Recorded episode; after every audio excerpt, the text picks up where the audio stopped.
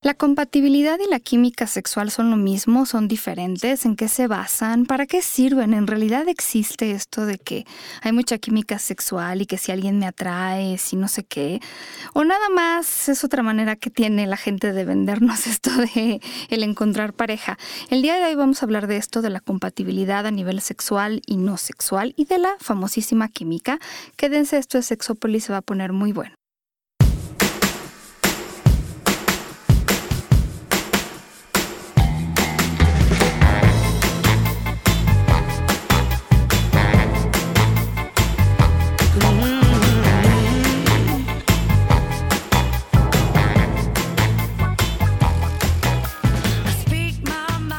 ¿Qué tal? Bienvenidos y bienvenidas a Sexópolis. El día de hoy, empezando justo antes de entrar al aire, estábamos hablando de Mariana y Diego. ¿Son Mariana y Diego? Sí. Que vamos a invitar para que vengan ya, ahora mismo, a la cabina. No sé si ahorita lleguen porque hay un tráfico horrible. Y porque además está lloviendo y de por sí, yo que mido un metro, con la lluvia pues me encojo. ¿No estás anforizada, mi amor? No, entonces. Ay, mi vida. Pues sí, a mí son... la lluvia no me conviene. Son Mariana y Diego, pareja chilanga, 3739. En su Twitter son Diego con Mariana. Entonces, ¿cuándo se Ay, vienen qué bien, para por favor vengan. Es que saben una cosa, este, necesitamos mucha gente que sepa de muchos temas lindos. Este, tendremos invitados muy interesantes eh, en las próximas semanas, porque creo que sí, eso es, es importante. La verdad es que, de hecho, fíjense, el tema de hoy nos saca a Jonathan y a mí un poco como del pues, ¿cómo decirlo así? Como del cuadradito, un poco de la parte más científica de la sexología, que es la parte que nosotros estudiamos. Creo que se los hemos dicho muchas veces, pero no se crean como que cuando estudias sexología te dicen, a ver, la lección de hoy es la posición del misionero y la de mañana, ¿no? Este, y mientras vayamos avanzando vamos a seguir viendo, como dice Jonathan, otras posiciones, que si la del candelabro, que si la del chivito en precipicio y no sé qué tanta cosa. Entonces, eh, no, no es eso lo que vemos en la sexología, vemos otras cosas que me parece que además son esenciales para otras tantas, pero sí es cierto que hay como toda esta confusión sobre algunas cosas que, que de repente escuchamos pues no sé si en los medios de comunicación o de las amistades o cosas que hemos sentido y que nosotros decimos ya está, es química sexual, ¿no?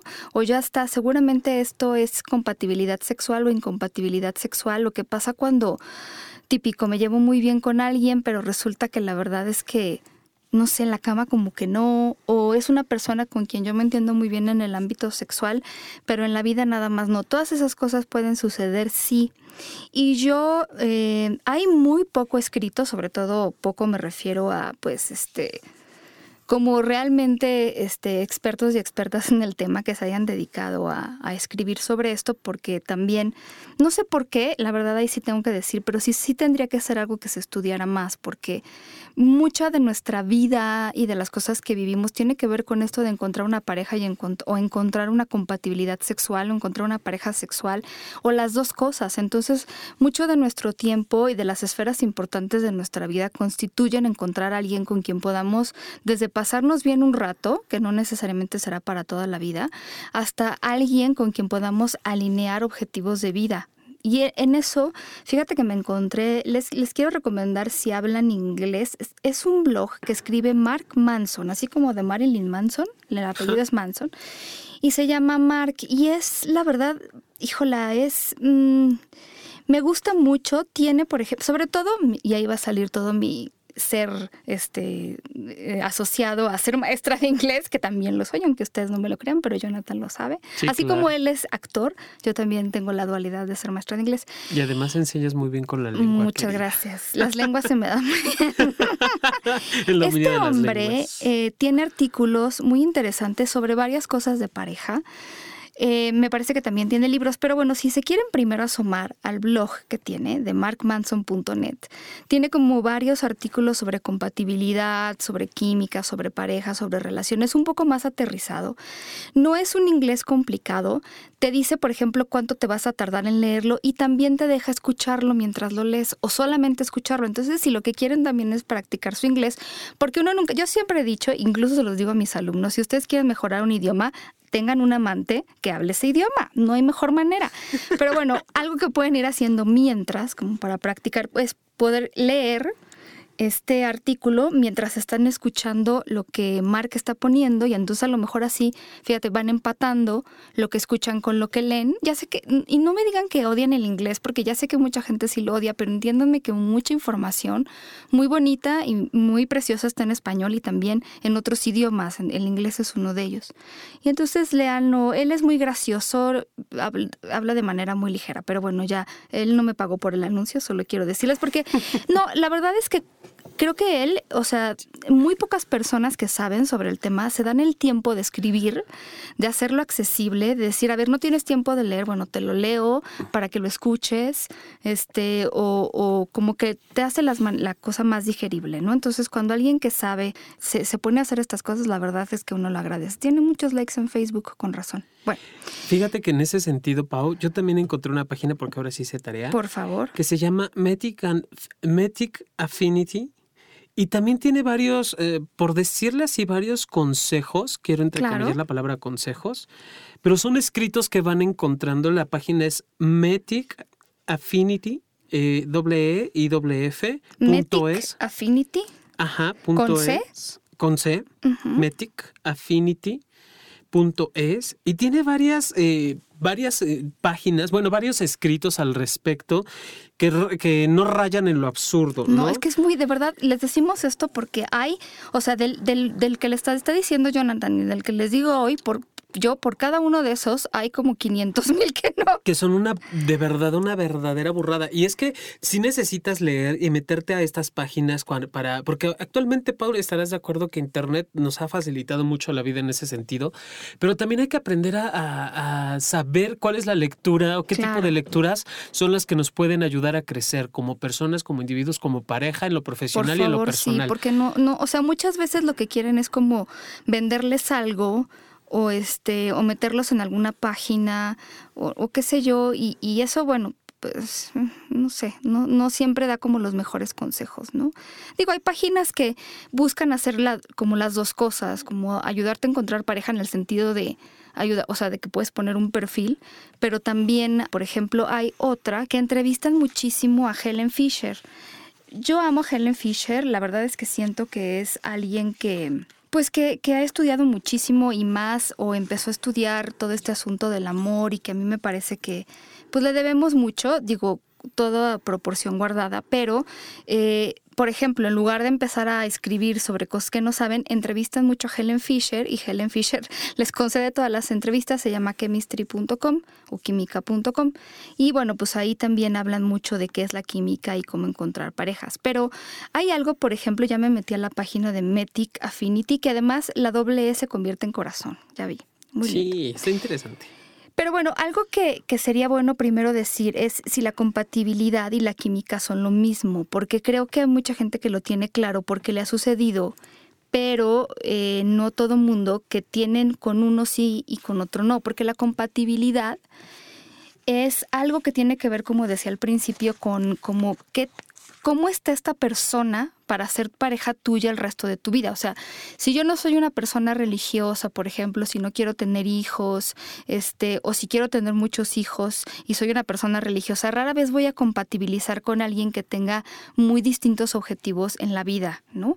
Que, que a veces no nos, no nos, o sea, digo, no, no, el tema de hoy no es sobre pareja, pero, pero sí a veces como que nos vamos con el rollo de, mmm, le gusta también el cine y le gusta la música y le gusta no sé qué. Sí, pero aparte de eso, ¿qué cosas pueden hacer que esta persona sea como un compañero o compañera afín? El tiempo que dure la relación, toda la vida, dos meses, lo que sea, ¿no? Es decir, que nuestras metas de alguna manera se alineen para poder estar. Y eh, muy diferente podríamos describir la parte de la química sexual que tiene que ver más con la atracción y el entendimiento que hay a lo mejor a nivel sexual en la cama o lo que ustedes quieran decir, ¿no? O sea, compatibilidad tiene que ver con alinear decisiones y valores, prospectos y objetivos. Y la química, la gente que la ha vivido habla como de una conexión mutua, como una retroalimentación constante, o sea, de que yo te digo algo que a ti te hace clic y tú me dices algo que a mí me hace clic y podemos estar este, platicando por horas. Eh, no sé si les ha pasado que, este, de repente parece que están platicando nada más 20 minutos, pero llevan ya 6 horas. Em, como un magnetismo, mucha gente lo describe, como mucha intensidad. Y entonces esta química, ahorita les, les digo como que qué se ha visto o por qué se puede dar, pero sí tiene que ver más a lo mejor con, con esta parte de atracción. Helen Fisher habla, habla más como, como de una atracción. No sé tú qué opines, John, porque tampoco es que haya muchos estudios al respecto, pero... Me parece que es como, aunque pueden, pueden ser muy, muy eh, ah, se puede, te puedes perder entre una y otra y creer que una es la otra y a la inversa. La compatibilidad es más una cuestión de personalidad, más una cuestión de objetivos finales. Exactamente. Que como el simple hecho de estar con una persona, porque puedes pasar una tarde con alguien que acabas de conocer, no solo a nivel sexual, sino sentir esta atracción hacia la persona y eso no nos habla de una compatibilidad, nos habla de una atracción. Me habla del yo estoy contigo, tú estás conmigo y me la paso bomba por tu forma, por tu risa, por, por tu tema de conversación. Esa es la química, lo que se hace allí en el, entre tú y yo. Y fíjate que leyendo como algunas pequeños resúmenes de investigaciones, había gente que decía, bueno, la verdad es que puede tener que ver con muchas cosas. Porque hay gente que me dice, oye, pero ¿por qué te atrae a alguien? Ay, ay, ay. ya estoy desnudando en la cabina, sí, efectivamente. ¿Por qué te atrae a alguien que de repente no sabes por qué? Y muchas de las cosas que nos suceden en sexualidad, como desde por qué algo a mí me gusta y por qué algo no. El otro día me estaban preguntando de la dacrifilia, que es el gusto por las lágrimas, por llorar y todo esto. O sea, quién sabe qué carambas en nuestra vida nos conecta, ¿no? Si no estoy mal citando a Mayra Pérez, este, la doctora sexóloga amiga de nosotros, también otros psicólogos eh, están de acuerdo en decir que a lo mejor hay una conexión que no necesariamente es sexual en nuestra vida algo que nos recuerda a algo que ni siquiera tenemos claro, pero que hizo en algún momento conexión o hizo clic, puede ser en la infancia, puede ser en la adolescencia, y que después de alguna manera en nuestra vida adulta erotizamos. Entonces, ¿por qué a mí me, por ejemplo, yo tengo un tipo que además tengo que decir que no, o sea, las parejas que yo he tenido no se parecen realmente a este tipo de persona, pero por ejemplo, yo veo un hombre este, de estos rapados, pero que usan barba. ¿Los has visto como... Skinhead? Sí, bueno, pero no, no con esas ideologías sí, sí. Pero... sí los he visto así barbones. Porque he conocido además varios que no, no tienen esta ideología, sino casi podría decir que todo lo contrario. Y, me parecen muy atractivos. No sé por qué, no sé cuál sea ese vínculo, porque, porque, pero hay una como, como magnetismo hacia estas personas muy extraño para mí. Pero bueno, este, si alguien tiene alguna hipótesis de por qué podría ser, bueno, pues bienvenida. Em, pero sí, y por ejemplo, esto que está diciendo Jonathan es muy interesante porque Dan Boba, es un autor que escribió sobre em, varios tipos, por ejemplo, de química eh, no, perdón, Jonathan Small se llama este autor. Tocayo. Jonathan, sí, justo él hablaba sobre, por ejemplo, la química que es, a ver, y ustedes les vamos a ir describiendo una por una y a ver si ustedes la han vivido. La química que te dan ganas, o sea, cuando ves a la persona de arrancarle la ropa. O sea, a mí me ha pasado y es esa química de ya. O sea, en el minuto que lo vea. no, ¿cuál minuto? No va a pasar ni un minuto. No, lo ves y te la balanza. Y qué rico es poder hacerlo. Sí, sí, sí. Y romperle la ropa, bueno. Ah, y por ejemplo, aquí Helen Fisher explica que este deseo, pues es, es una, mm, como unas ganas, un deseo de, la de gratificación sexual. Eh, que a lo mejor se disipa un poco después de tener relaciones sexuales y que puede regresar horas o días después. Eso es muy interesante, ¿no? Como estás buscando esta gratificación sexual, ya le arrancaste la ropa, se baja un poco esta como craving, le dicen en inglés, y entonces... Eh, esta búsqueda y ya después regresa, ¿no? Pero bueno, es, es interesante y a lo mejor si lo han vivido, pues saben que además se, se vive sobre todo a lo mejor en las primeras etapas de conocer a alguien, se libera mucha dopamina y como todas estas... Eh, estos químicos que ha estudiado mucho Fisher sobre lo que nos atraen y nos mantienen ahí en el amor y las emociones y la euforia, ¿no? Esa es la química como más animal, perdón, yo diría como animal sexual. La otra química, el tipo número dos, es cuando realmente te sientes bien con una persona que yo les decía, y no necesariamente estamos hablando de una química en la que tendrías que volverte pareja de esta persona, pero por ejemplo, em, cuando encuentras a alguien en la que converges en varias cosas, que dices, este podría ser como mi mejor amigo, ¿no? Sí, sí, o sea, como convergen en muchas maneras de pensar, que te sientes muy bien y muy a gusto siendo tú mismo, tú misma. Es como esta química de sentirte cómoda o cómodo con esta otra persona, ¿no? Este, no necesariamente para enamorarse, pero a veces sí para volverse grandes amigos. Em, pero bueno, eso también, e, esto, fíjense, algo que es muy interesante y que, y que dice Fisher es que cuando uno se enamora, la actividad de la dopamina en nuestro cerebro también eh, hace que eh, de alguna manera esto, de esta química, de sentirnos bien con la otra persona, también se transforme en algo sexual. Pero bueno, es algo interesante. Que es como muy curioso, ¿no? Como hablamos de, esta necesidad o este deseo de ven, tómame y yo voy y te tomo y brincamos a un, aspecto completamente, si bien no distante, sí diferente, porque ya no nada más es la atracción física lo que me llama de ti o la, esta parte de, la química. Eh, pero, pero sabes que yo siento que este incluso, y te digo porque yo lo he vivido, empieza más desde esta química de me entiendo muy bien con esta persona y de ahí saltar a la parte sexual. O sea, entonces deseo a esta persona. Sí, que lo que yo termino diciendo generalmente, toma mis, seduce mis neuronas para que tengas mis hormonas. Y, por favor, eso para el Twitter, o sea, ¿cuánto, por favor? Sí, claro. Bueno, muy interesante, me parece. Sí, porque de verdad, o sea, cuando tienes una conversación directa, clara, que estás en la misma línea, que vas y vienes, es que es padrísimo. la excitación se puede ir dando por sí misma. Porque además los que saben y las que saben utilizar la lengua también para hablar, ¿no? Que pueden utilizar y conectar el cerebro y conectar la emoción y, hacerte copartícipe de la plática, puta, que, que es tan vivida, ¿no? Que, que estás con la persona y dices, güey, aquí ya como te huela, no importa. Órale, vámonos. Exacto.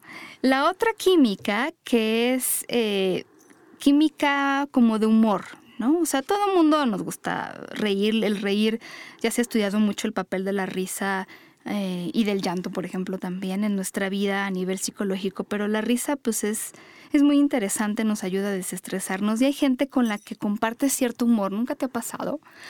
Este, hay gente que, que sí, o sea, digo, tú y yo compartimos cierto tipo de humor y también me ha pasado con gente con la que pues tendremos una relación, pero absolutamente platónica, como mi amigo Ricardo Soria, al cual le mando muchos besos. Pero sí, o sea, es una, es un tipo de humor que compartes pues nada más con cierto tipo de personas. Y que no con, por ejemplo, el, famoso humor negro. Ay, bueno, Ricardo es como, no hay más negro que negro, o sea, Ricardo.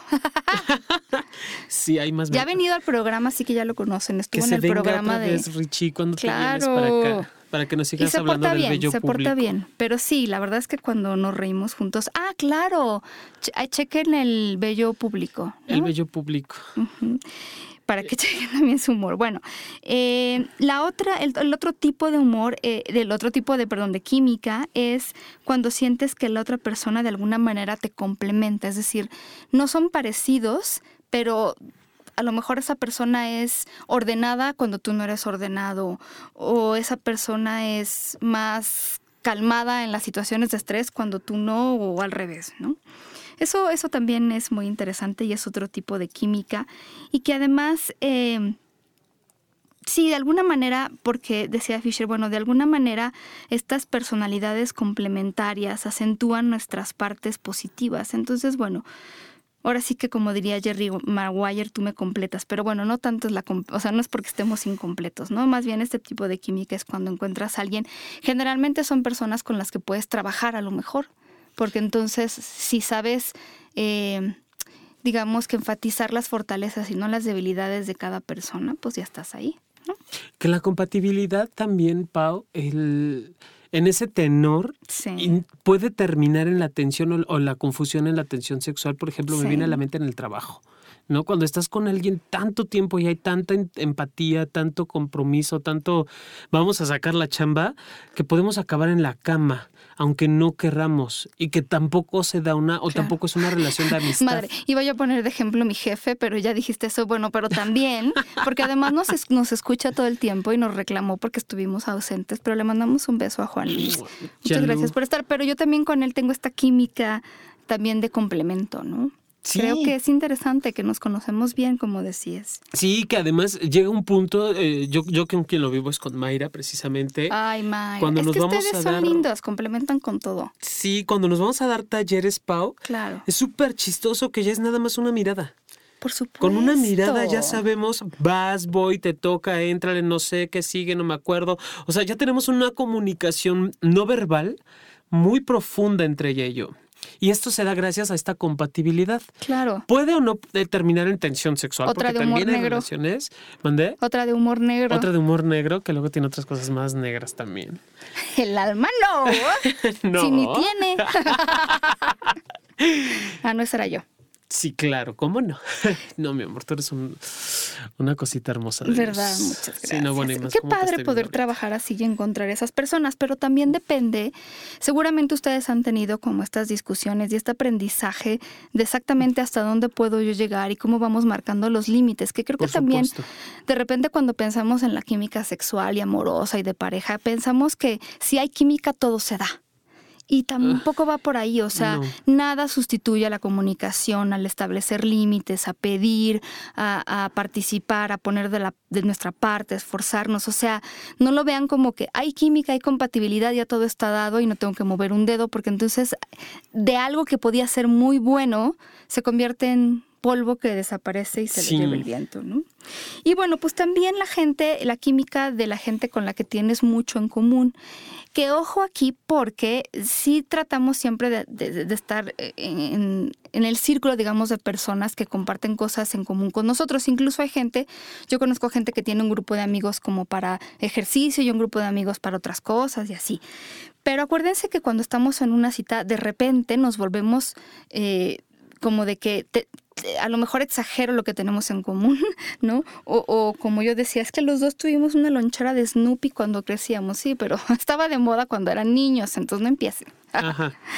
Eh, no exageren las cosas que pueden tener común, pero eso sí, y la verdad es que todos estos tipos de química también se dan y se sienten muy bien todos y no me dejarán mentir.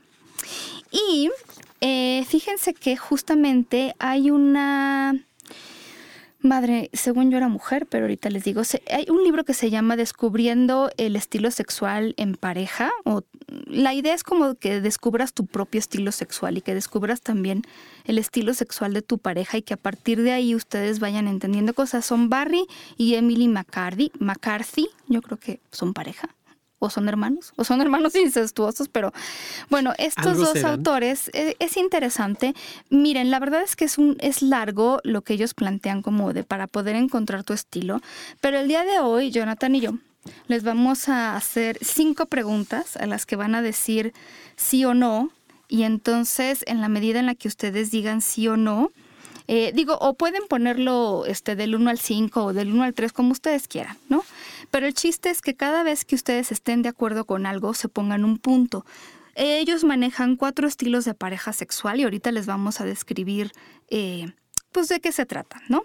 Entonces voy a empezar con el estilo C y si ustedes están de acuerdo a las afirmaciones que yo les voy a decir, me les ponen un punto. La primera es, el sexo no me es satisfactorio a menos que nos turnemos mi pareja y yo para estimularnos sexualmente o para excitarnos.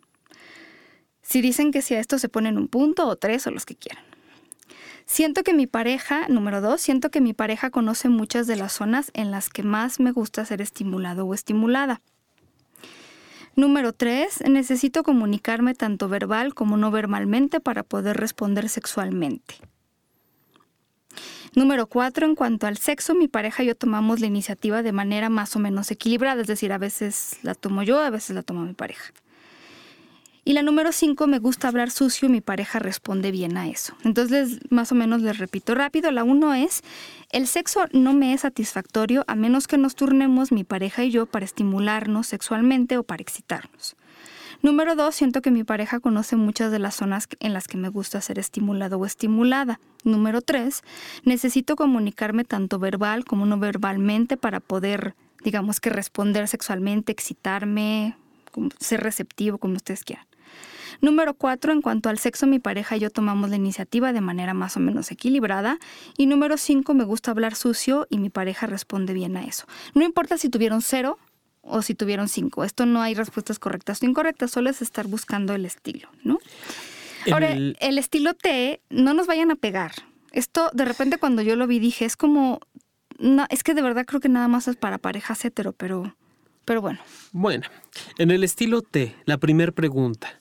Disfruto que el hombre o que yo como hombre sea quien tome la iniciativa. 2. Creo que los hombres y las mujeres tienen sentimientos y necesidades sexuales muy diferentes. 3. Me parece poco necesario o importante experimentar con posiciones sexuales distintas a las más conocidas o tradicionales. 4. Sexo. Ay, no sé qué pasó ahí, pero eh, ahorita les decimos la pregunta. Ok. Pero la, la quinta. La quinta.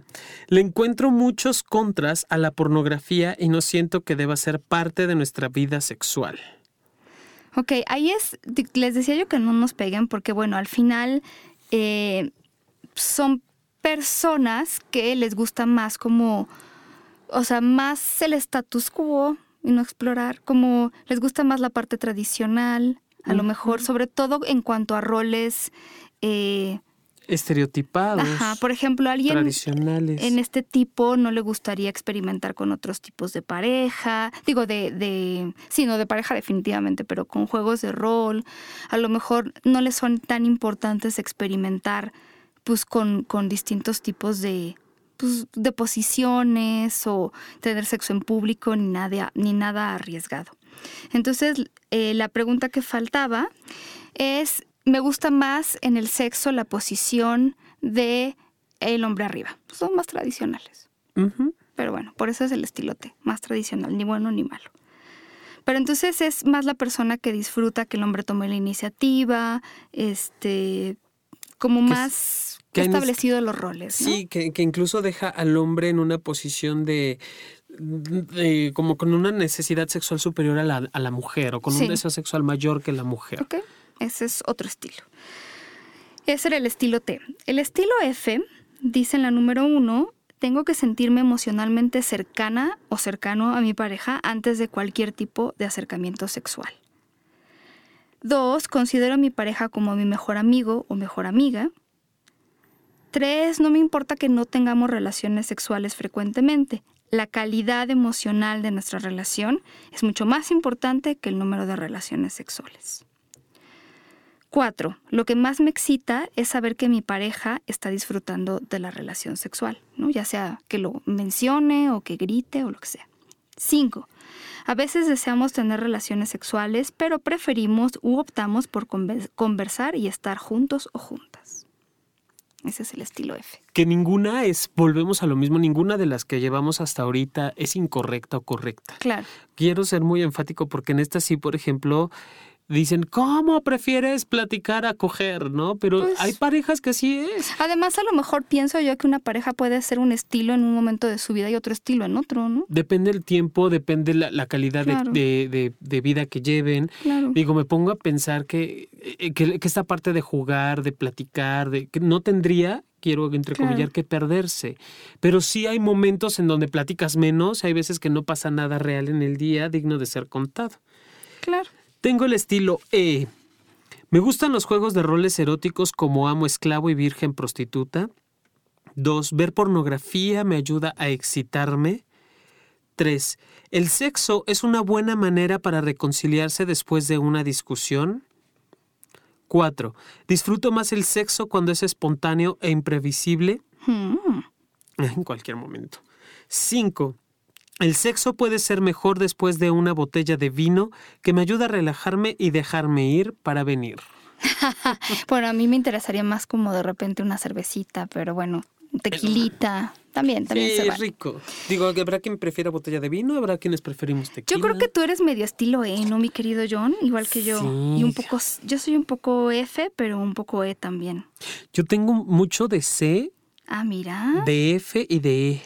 Fíjense, les voy a, les voy a decir eh, cómo está el asunto para que más o menos sepan cuáles son los pros y los contras de cada uno. Y seguramente a lo mejor así como yo me aventuré a decirle a Jonathan, yo creo que tú eres un poco de esto, pues a lo mejor eh, tienen un poco de todo o nada más son uno, pero bueno, es importante también para entender cómo, pues cómo viven la sexualidad. El estilo C es el estilo que se llama tuyo y mío, así le pusieron los, los dos autores, porque dicen que es el, es el estilo sexual más común eh, y lo que para estas personas el mejor afrodisíaco resulta que su pareja esté excitada y esté involucrada. O sea, que si su pareja se la pasa bien, si, si tiene un orgasmo o, o se ve que claramente está excitado o excitada, son personas que se la pasan bien.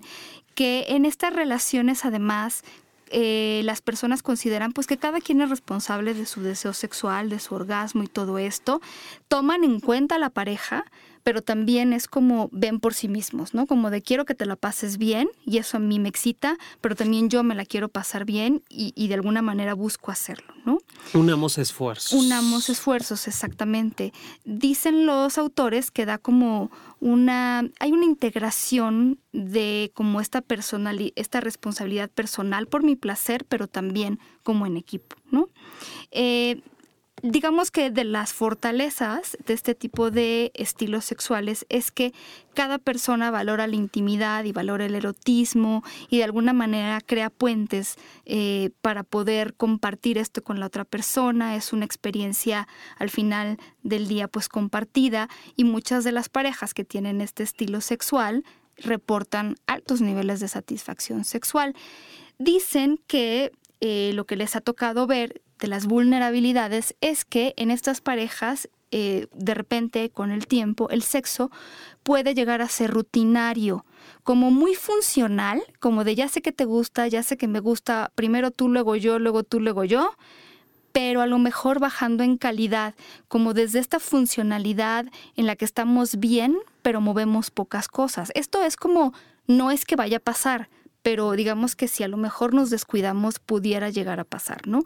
Como en estas parejas funcionan muy bien, pero también de repente sucede que ya se dan por hecho, o sea, como de ya ni siquiera lo veo como de manera especial y sí se la pasan bien, pero no, pero, pero ya no a lo mejor eh, si, si se descuidan dejan de explorar otras áreas y entonces esto puede crear frustración y alejamiento en la pareja. Entonces, si ustedes son este estilo, exploren todas estas cosas que me parece súper bueno. Este estilo creo que tiene muchas cosas como muy buenas y acuérdense siempre de pues de, que, de, que, la funcionalidad no sustituya al experimentar cosas nuevas, ¿no? O sea, di, esto ya nos funcionó, pues hay que experimentar otras cosas que también nos funcionen.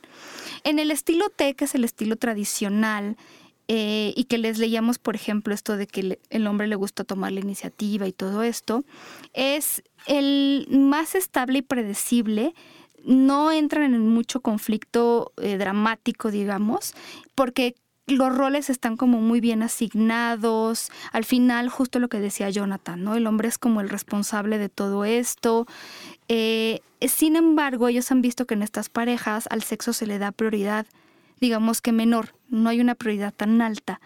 Las ventajas es esto, pues que cada quien sabe que le toca, como que las reglas y los roles están muy claros, pero en las vulnerabilidades, bueno, pues es que algunas de las dos partes puede ya no gustarle solamente los roles tradicionales y que además el dejar, y esto yo diría que para todo mundo, pero el dejar que este rollo sexual solo recaiga en una sola persona es muy peligroso, porque si esa persona de repente un día no se siente bien o ya no, o, no, o sea, todo, digamos que estamos dejando la responsabilidad de nuestro placer en la otra persona. Entonces, también para algunas mujeres, cuando estos roles de género tradicionales son tan rígidos, pues no se valida tanto esta conexión y no salen como tan bien paradas en esto, ¿no? Eh, yo creo que muchas parejas de gente que conocemos que ya llevan muchas décadas juntos y juntas, a lo mejor les funcionó en algún momento, pero bueno, ¿no? Pues ahí está. Que en estas, en estas parejas tradicionales creo que lo, lo único rescatable, bueno, pueden haber muchas cosas rescatables Eh, sin embargo, un punto muy importante es que si yo como pareja estoy acostumbrada o acostumbrado a que sí sea y mi pareja lo hace y lo funcionamos bien, está padre. Está padre. O sea, cualquiera de estos, de estos estilos son válidos. Todos tienen pros y contras. Por supuesto. Y que lo, lo, importante en esto, aunque nos hagan, nos digan que eso no y que no se vale y la goma, y aunque lo hemos hablado aquí también al respecto, si es algo que te llena, te satisface y te gusta, bienvenido. Porque incluso mezclar los estilos, cualquiera de estos que sean, pueden, pueden levantar incluso las relaciones de pareja. O sea, hace poco trabajaba con una pareja eh, que, conformada por dos hombres, en donde el, el estilo T les ayudó a salvar su relación. Por supuesto. Después de vivirse en el estilo, en otros estilos que ¿En el de tuyo, y, tuyo, y, mío, tal vez? Eh, no, un poquito más abajo en el E, principalmente por lo que leo aquí. Después de estar mucho en esta parte del erotismo, del compartirse y de, de una relación abierta, bla, bla, bla, al llegar a una relación tradicional en donde solo estamos tú y yo, en donde nada más vamos a estar entre, eh, compartir nuestra sexualidad nosotros, y te pido que tomes tú la iniciativa, porque además ese fue uno de los acuerdos. Qué bien. Les ayuda a salvar la relación. No, fíjate, por ejemplo, algo que una vez una amiga me decía, que cuando ella se casó, su abuela le dijo que le iba a dar consejo marital, ¿no? Y dice que, bueno, obviamente muchas de las cosas que le dijo, pues no funcionan o ya caducaron, pero algo que le dijo es, em, sepan qué le toca hacer a cada quien. Y mi amiga, eh, a lo mejor pensándolo menos, porque mi amiga es más progre, pensándolo menos en el rollo de los roles de género, pero sí en el saber qué te toca a ti, dice que le ha ayudado muchísimo en su relación de pareja. Es decir, no porque yo sea la mujer voy a lavar los platos, pero si de antemano quedamos en que eso me toca a mí o eso te toca a ti, el saber que nos toca a cada quien también eso es padre. A lo mejor nos funciona dos meses y eso está bien y luego lo cambiamos. Pero es eso, a lo mejor nos puede funcionar. O el saber que tú eres un estilo más tradicional y yo no tanto y qué necesito o qué más bien necesitas tú para sentirte a gusto y que tu estilo sea tan válido como el mío, ¿no? Ahora, en el estilo eh, siguiente, que es el que les decíamos que eh, es como el estilo más de, de, sentir como este acercamiento emocional, que es el estilo F de cercanía y de intimidad y todo esto, es, es muy interesante porque es como el estilo que algunas personas creen que es ideal, digamos, pero que no es necesariamente así, eh, de una relación porque son personas en las que hay una intimidad y hay un vínculo emocional y platican y, toman como de manera muy, muy, prioritaria su relación y entonces comparten sentimientos y tienen este tipo de parejas le dan mucha prioridad a pues cumplir los deseos de la otra persona, que yo me sienta bien, que tú te sientas bien, pero bueno, a pesar de que ellos han encontrado que en estas parejas la sexualidad puede ser pues muy intensa por este nivel de intimidad, también hay que acordarnos que es un mito esto, incluso los autores lo dicen, que a mayor intimidad mejor sexo. O sea, tampoco tiene que ver con eso, ¿no? De repente, demasiada intimidad y cercanía lo puede también volver muy predecible. Ellos dicen que las, los pros de este tipo de relación es que pues las personas se sienten aceptadas, se sienten amadas, sienten que pueden ser ellos mismos o ellas mismas durante las relaciones sexuales, eh, expresar lo que sienten, porque hay gente que como que incluso decir te amo en las relaciones sexuales les cuesta un poco de trabajo, sienten, por ejemplo, más posibilidades de compartir a lo mejor fantasías sexuales porque saben que no van a ser juzgados o juzgadas, que no van a ser rechazados, etcétera. Pero también eh, dicen que entre estas vulnerabilidades o los contras es que de repente en estas relaciones se vuelven tan cercanos a nivel amistad, porque acuérdense que una de las preguntas eran, considero a mi pareja mi mejor amigo, que se vuelven eso, amigos, pero los eh, sentimientos eróticos o el deseo sexual desaparecen, ¿no? Entonces, eh, hay que tener cuidado con esto. Si tenemos una pareja así, está súper bien. Sin embargo, acuérdense que seguimos siendo pareja y si no, nos convertimos ya en hermanitos, ¿no? Y ya cuando tocamos esa, digo, está padre si la quieren vivir así, sí, sí, porque además creo que en este punto entran como las parejas asexuales. No sé si sea o luego las parejas que ya tienen mucho tiempo juntas y se hacen compañía. Y, que ya estamos por por ser roomies, o sea, para no pagar la renta yo solo, tú sola o solos, como sea. O sea, aquí en esta parte me parece, está chida, está bien, puede salvar la relación, como sea, hay, hay personas que les cuesta mucho romper los vínculos, ¿no? Claro. Y claro, eso decían también ellos, o sea, romper para esta pareja o una infidelidad es como devastador. Sí, y que se mantienen. Muchas parejas se mantienen así como friendly, ¿no? En todo el tiempo ya como grandes amigos, grandes cuates. Y sí hay que ver cómo está la pareja desde su parte sexual, desde su intimidad. No está mal que se vivan así, Pau. O sea, porque sí, sí podemos ser muy, estar muy compenetrados, ser tú y yo, estar juntos, pero también hay una, debe de haber una línea en esto que hemos hablado, por ejemplo, del compartir las fantasías sexuales o de compartir este deseos sexuales. Hay veces que no es conveniente. Es tuyo. Porque es mío. Y, yo sé, eh, eso de, por ejemplo, de si me dan ganas de, jalármela o de masturbarme o de eh, erotizarme, está padre. Y no tendría por qué compartir mi sexualidad siempre con mi pareja, ¿no? Porque hay partes íntimas, hay una, una intimidad mía.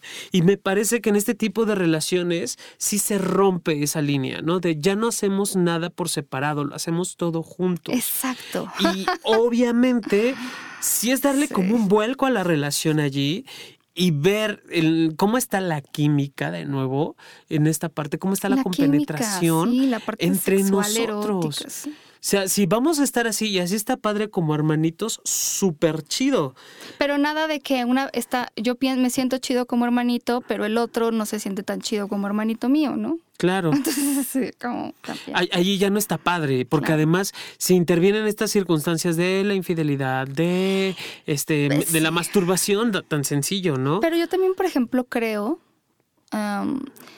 que también a mí me ha tocado ver ya como fuera del libro esta parte de si mi pareja es estilo, este, este estilo F, también entender, por ejemplo, que a lo mejor para mí una discusión y después sexo no es complicado, pero a lo mejor si mi pareja es este estilo, sí va a ser complicado, porque mi pareja necesita sentirse bien, claro. como que a lo mejor ya nos dimos perdoncitos, pero pasar un tiempo para que, para que se sienta otra vez sexualmente receptivo o receptiva, ¿no? Entonces también entender esa parte. Y bueno, finalmente el estilo E es el expresivo emocional. Sí, efectivamente es el estilo más erótico, más aventurero, este, pues a lo mejor más como arriesgado en ciertos aspectos. Creo que una parte no tan, bueno, la verdad es que los, los autores no dicen que es negativa o positiva, pero yo diría hay que tener un poco de cuidado porque son las parejas que luego son más apasionadas, que discuten mucho, y después usan el sexo para reconectarse. Yo no tengo nada en contra de eso siempre y cuando no se sustituya la comunicación y la expresión de sentimientos, porque si no cada que peleamos, incluso peleamos adrede para poder coger riquísimo, ¿no? Pero entonces vuelven a tener estos conflictos que nunca se resuelven porque nunca hablan. El sexo no es la sustitución para la solución. Entonces aguas también con esta parte porque sí me ha tocado, me ha tocado verlo. Entonces, eh, sí, de repente ya este, se algo que ellos ponían como de vulnerabilidades que sí se pueden ya llegar a hartar un poco el uno del otro, ¿no? Entonces, eh, por ejemplo, en estas parejas lo que hay que tener cuidado es como si son demasiado así, súper, súper este, pasionales, que no se, no se vuelva algo como que de repente también somos pasionales para insultarnos y entonces este, golpes debajo del cinturón, acuérdense que no se valen, no golpes bajos, pues todas estas cosas son importantes decirlas. Y bueno, la verdad es que hay, hay cosas muy interesantes que lo, eh, el autor y la autora platican, sobre todo, por ejemplo, como los tipos de tocamientos, porque dicen como de casi casi primera base, segunda base, tercera base, pero que se nos olvidan.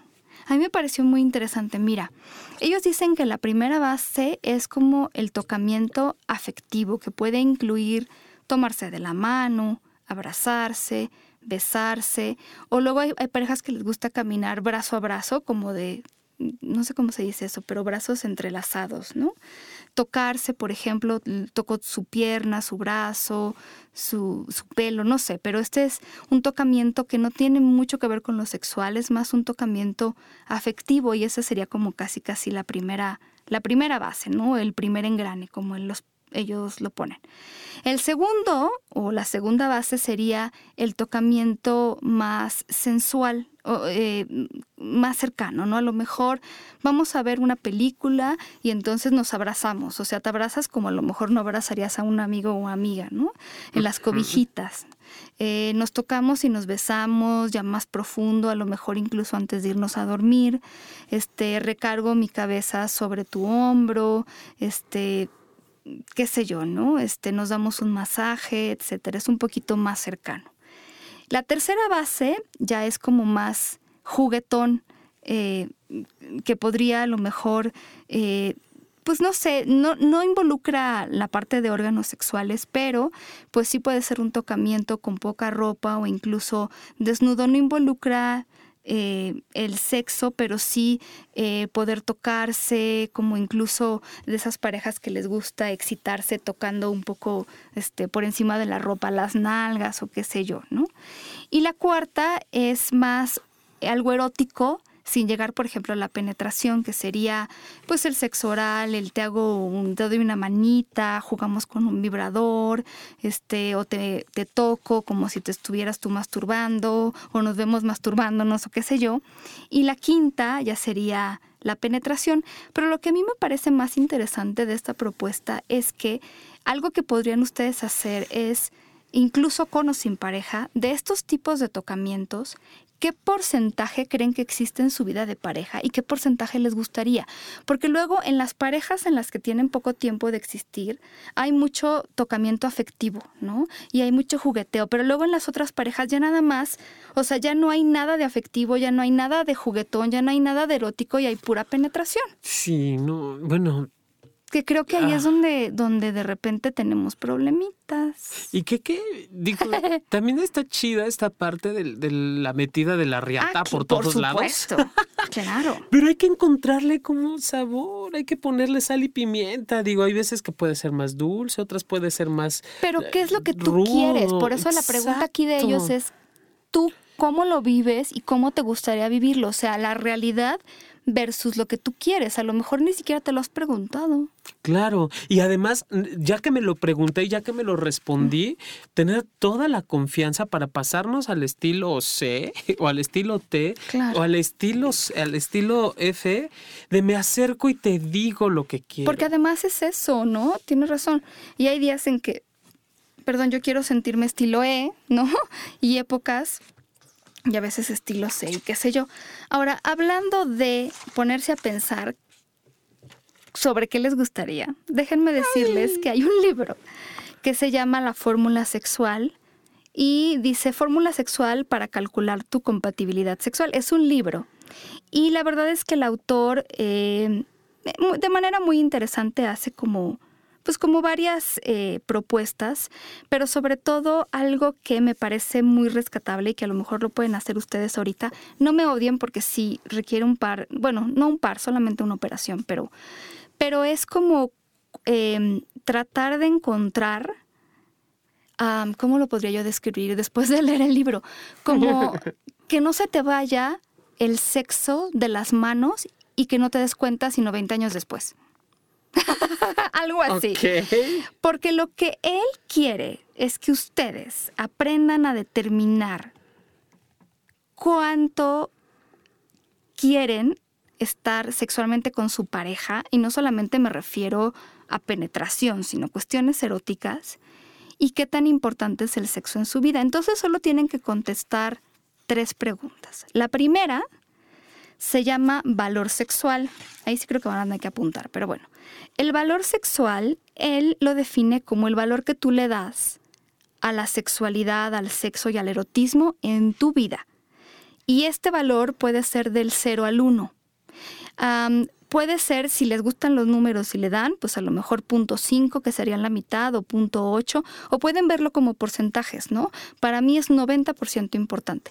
Quiero decirles que este valor no se trata de ponerlo en comparación de otras cosas, ¿no? Porque luego es como de, bueno, pero es que a mí la salud me hace... Qué bueno que la salud es más importante, pero me refiero a, si tuvieran que pensar en la importancia de la sexualidad y del erotismo en su vida, so, propio o ajena, si, sin considerar otras cosas, ¿qué tan importante es? Así de 50%, 80%, 100%, o sea, del 1 a, del 0 al 1 o del 0 al 100. ¿Cómo lo miran? Entonces, por ejemplo, si es punto .5 es mitad. Si es punto .8 es importante, no es lo único, pero es importante, muy importante. Ustedes váyanle poniendo. ¿Qué tan importante para ustedes es el sexo en una relación, en su vida, este, todo esto, el erotismo, tocarse, todo esto? Ese es el valor sexual, ¿no? Vamos a ponerlo VS, ¿no? Valor sexual. Entonces, del 0 al 1. Entonces vamos a poner, bueno, ahorita les pongo un ejemplo. La segunda cosa que quiero que me digan es como su ideal sexual, que él denomina fantasía sexual. Es decir, ¿cuántas veces para ti sería en el mes? Si lo quieren poner en el mes, porque hay gente que me va a decir, sí, es que yo más bien soy de mes. Y hay gente que me va a poner decir, bueno, de semana. Él lo plantea como semanal.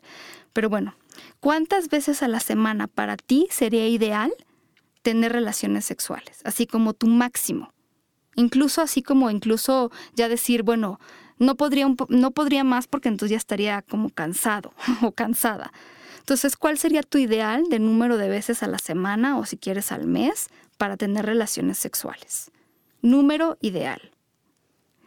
Y la tercera cosa que te voy a pedir que pienses es cuál es el mínimo. O sea, como de para sentirme bien, para no desquitarme con la gente del trabajo, este, con la gente en la calle, para no estar de mal humor, ¿cuál sería el mínimo que tú necesitarías para sobrevivir teniendo relaciones sexuales? Así el mínimo. Entonces tiene que pensar en tres cosas. El valor que le dan a la sexualidad en su vida, su máximo o, o ideal eh, en cuanto a relaciones sexuales y el mínimo. Una vez que tienen eso, lo único que tienen que hacer es multiplicar el valor sexual por el mínimo. Les voy a decir, por ejemplo, a lo mejor el valor sexual para ustedes del 0 al 1 es, para mí, es punto 8. Entonces, para mí es punto 8, es decir, es muy importante. No es así todo lo del mundo, pero es muy importante. Y mi mínimo de relaciones sexuales, es un ejemplo que él pone aquí, son cuatro a la semana o si quieren al mes. Entonces, punto 8 por 4 da 3.2 veces a la semana. Entonces, eso es como, digamos que la línea base. Si ustedes se dedican a esto de los negocios, sabrán de qué les hablo, ¿no? Como cuando van a negociar, esta es su línea base. Y, por ejemplo, si ustedes ven de esta línea base a su ideal de relaciones sexuales, compárenlo con la pareja y busquen la manera de encontrarse, porque les voy a decir una cosa. Los ejemplos que él pone, o sea, de repente hay maneras como en que se pueden encontrar, le estoy enseñando aquí a Jonathan en el libro, en esto amarillito, ¿no? A lo mejor mi línea base y mi ideal nos podemos encontrar, a lo mejor son iguales, pero a lo mejor estamos súper súper diferentes, ¿no? Donde mi línea base es 2, mi máximo es 5 y de la otra persona su línea base es 15 y su máximo es 25, pues están muy alejados. ¿Y ahí qué, qué, conviene hacer? O sea, la bronca no es que estemos alejados juntos o separados, es que vamos a hacer con esto. Porque igual... Sí, exacto, pero es que si nunca te has puesto a pensar en esto, ¿cómo carambas empiezas? O sea, es para empezar. O sea, sí, podemos encontrar parejas que tengan un 2 y un, y un 110. Sí, o sea, es que sí le ha tocado ver eso en terapia y es lo que decía. Entonces, multipliquen el valor que le dan a la sexualidad, como decíamos, punto .5, punto punto por su mínimo con el mínimo con el que sobrevivirían y sobre eso trabajen. A ver, ¿por qué les digo yo esto? Y esto ya es totalmente desde mi experiencia con otras personas que me han preguntado cosas sobre su vida sexual. O sea, de repente es como yo estoy a gusto con una relación sexual al mes, pero mi pareja quiere una este, cada dos días y entonces esto es un problema y, y, de repente generalmente la persona que quiere menos está, sobre todo si es mujer, perdón, pero es que así nos han educado, se hace menos y es como yo no voy a exigir y ya no quiero exigir y para qué exijo y entonces en realidad ya estoy por muy debajo de mi línea base, o sea, si mi mínimo eran cinco, estoy sobreviviendo con uno al año. O sea, ¿cómo voy a ser feliz? No, y que y además vivimos con esta idea de que como yo soy tu pareja, o tengo que, satisfacerte y cumplirte, o tengo que abstenerme a que como tú no quieres, pues ni modo, porque como eres mujer, pues ahora no, y me tengo que, que, fregar la situación. Yo creo, o sea, si, si, hay esta discrepancia en, en actividad y deseo sexual, Paulina, el reconocerlo, bueno, ya tenemos, ya ahorita dimos la, fórmula secreta matemática. Pregúntense a su pareja porque se van a sorprender mujeres y hombres. Pregúntenle. Y ya que la tengamos, pongamos remedio. O sea, la bronca no es que esté, Pau. La bronca no es que tengamos estas diferencias sexuales. La bronca es qué vamos a hacer con Claro, y que no puedes vivir tú siendo como eh, cediendo a todo y entonces ya que no haya sexo en mi vida, a pesar de que para mí es una de las cosas más esenciales de la pareja, porque ahora resulta que no se, no la acomoden tampoco a la pareja que tienen, porque resulta que para mí era punto nueve, pero como con esta pareja no sé qué, voy a poner punto dos. No, o sea, si es punto nueve, es punto nueve. y por ahí le dejemos de engañarnos. Sí, no, de verdad que es que hay tantas cosas que decirles que bueno, ¿qué les puedo? Pero creo que es, creo que se basa en eso, en, en, en poder entender exactamente dónde se coloca el sexo para nosotros, por qué es importante y, justo qué es lo que nosotros necesitamos, porque si no empezamos por ahí, yo, yo les puedo decir, bueno, una pareja con compatibilidad sexual generalmente ve el placer de la misma manera o el sexo lo ve de la misma manera, o sea, hay gente que dice es que entre más cochino mejor y hay gente que no quiere meterse en, o sea, pero una pareja con compatibilidad sexual tiene más o menos la misma idea sobre por dónde va el sexo, entienden las necesidades de la otra persona, ponen de su parte, o sea, tampoco una, compatibilidad sexual difícilmente se va a dar si yo, por ejemplo, pongo todo de mi parte y la otra persona nada. O sea, esto es una pareja, entonces chequen eso. Eh, creo que en una pareja donde hay compatibilidad sexual también, cada parte entiende como las digamos que los, la, como los, los, buenos momentos, por decirlo así, o los momentos en los que están arriba y los que están abajo en la otra persona. O sea, eh, y, puedo vivir con eso. A lo mejor esta persona eh, con la que estoy en este momento está pasando por cosas difíciles en la vida y entonces pues no puedo esperar que, que, pues reaccione de la misma manera que en otros momentos. Entonces piénsalo también en eso porque, eh, híjole, pues todas las parejas tienen como sus momentos en donde hay mucho que decir, mucho que hacer y en otros pues simplemente no tanto. Y, como se nos acaba el tiempo y tengo tantas cosas que decirles, les prometo que ahora que tenemos más activo el Facebook, eh, les vamos a compartir más cosas porque justamente eh, nosotros ya les hemos recomendado, por ejemplo, un libro que se, no es cierto, no es un libro, es una aplicación que se llama Kindu. No sé si sigue siendo gratuita o creo que, creo que cuesta, ya saben, lo, lo mínimo que te cobran en iTunes, que no sé cuánto sea, uno o dos dólares, porque hace mucho que no me meto, qué raro. Pero bueno, eh, pero ahí les ponen, por ejemplo, cosas que les gustaría hacer como pareja a los que ustedes les pueden poner que sí o que no o que lo pensarían.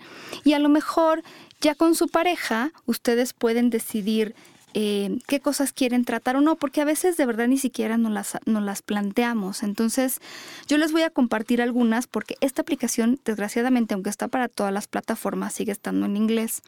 Entonces, bueno, hay cosas como eh, o sea, regalarse cupones con premios sexuales. Entonces yo puedo pensar que sí, que no o que tal vez. Encontrarse en un bar y actuar como desconocidos. Ver una peli porno y actuar alguna de las escenas. Acariciarse mientras uno de los dos está vendado. Comer sobre el cuerpo de la pareja. Leer historias eróticas juntos o juntas. O sea, vayan buscando qué cosas están de acuerdo y qué no. Esas les puedo compartir algunas. Eh, no creo que haya problema con Kindu en el Facebook y también algunas de las cosas que a mí me parece que sería importante que desmitificáramos, eh, independientemente de que le podamos regalar todo un programa a esto, pero sí hay ciertas creencias que no nos van a ayudar a ser mejores en la compatibilidad sexual, ¿no? Esta idea de que a fuerzas tenemos que tener un orgasmo, de que tenemos que tener un orgasmo simultáneo, de que este los dos tenemos que tener el mismo deseo al mismo nivel cada que tenemos relaciones sexuales, que no podemos fantasear con otras personas, este, que el juego previo o después de la penetración solo es para que la mujer este, pueda tener orgasmo o solo es para calentarse. O sea, muchas cosas que son creencias que nos van estorbando. Pero les prometo seguirles poniendo cosas en Facebook porque es muy interesante. Y fíjate que ahora y vas a decir algo y te interrumpí. No, primero dilo porque voy a cambiar de tema. No, dime. no, bueno, también en Facebook estoy, les acabo de poner, bueno, ya tiene como un par de semanas, un video que hice con Caro Gonza, que es una médica que ha estado con nosotros, donde ella explica mm, el punto G o la zona G. Entonces, si lo quieren ver, este, no le di como demasiado, porque quería ver qué opinaban, pero, pero digo, si, si no lo han visto, díganme qué opinan, qué les gustaría, etcétera, etcétera. Me da un poco de pena, pero ahí están nuestros videos. Tenemos que, cambiar la forma de sexopolis. Yo, yo, estoy seguro de ello. Exactamente. ¿Por qué? Porque hoy me, me encueré. ¿A eso te refieres? sí, también. Uy, ¿por qué soy tan gay? Chinga. No, ya para, para concluir esta parte del tema, Paulina, sí aprender a descubrir qué, qué siento con la pareja y cómo la siento. Obviamente la química cambia. No se mantiene, no es estática. Ay, por favor, no esperen que todo el tiempo sea así de que nos arrancamos la ropa. Igual que, que la compatibilidad, puede irse profundizando más la compatibilidad que la química. La claro, por su, y eso es muy importante, porque si toda la vida estuviéramos queriéndonos arrancar la ropa, de veras que no sería mm. bien no, ah. no es tan funcional. No nos bajaríamos del guayabo todo el tiempo. No es funcional. Lo que dice Jonathan es verdad. Pero Lo que se va profundizando es la compatibilidad. Sí, y la compatibilidad está chida. Esa es la que nos va a ayudar incluso hasta a acomodarnos. Yo, yo pensaba cuando hablábamos del tema, una de las preguntas más eh, frecuentes que me han hecho cuando me preguntan acerca de ¿y cómo tienen sexo los hombres? ¿Cómo, ¿Cómo es que se acomodan y demás? Bien rico. Por supuesto. Tiene que ver con, esta, con este deseo de estar con la persona y con la compatibilidad, en donde aquí volvemos a hablar del tamaño incluso hasta del pene, no importa. No importan estas circunstancias que están eh, aledañas a la pareja siempre y cuando haya, una, eh, haya un entendimiento que nos permita irnos compenetrando y esa es la compatibilidad precisamente. Sí, qué padre. Sí, Seguiremos hablando de esto, se los prometo, porque porque está muy interesante y porque hay poco escrito y, y lo seguiremos investigando. Sí, sobre todo para deshacernos del, de los mitos que hay alrededor de las revistas del corazón que, que, invaden. Las películas y que si la comparten. Es que eso pasa, ¿no? En, las películas, acuérdense, siempre todos tienen química y compatibilidad. Desde la primera vez eso no sucede, casi nunca. Sí, que, que puede ocurrir, pero... Pero, lo que es es química, eso sí es química. Sí, además, bueno, pues te encontraste bien y bueno. ¿Y qué pasa cuando no hay química sexual? Pues también ustedes analicen qué tan importante es eso. Nosotros nos despedimos, acuérdense que estamos en Facebook como SX Radio, en Twitter como Sexópolis Radio y Sexólogo-Yaco. Nuestra cabina está en las instalaciones de Estudio Cuarto del Fondo, estudiocuartofondo.com en la Ciudad de México. Dense una vuelta si les interesa grabar algo, hacer algo, poner algo todo eso algo, pónganlo ahí. Ya ven que hasta se pueden encuerar, no, no es cierto, no me encuere tanto, tanto. Sí, por favor. y cuando eso sea, invítenos, por favor. Les mandamos muchos besos, muchos saludos y nos escuchamos la próxima semana. ¡Mua! ¡Mua! me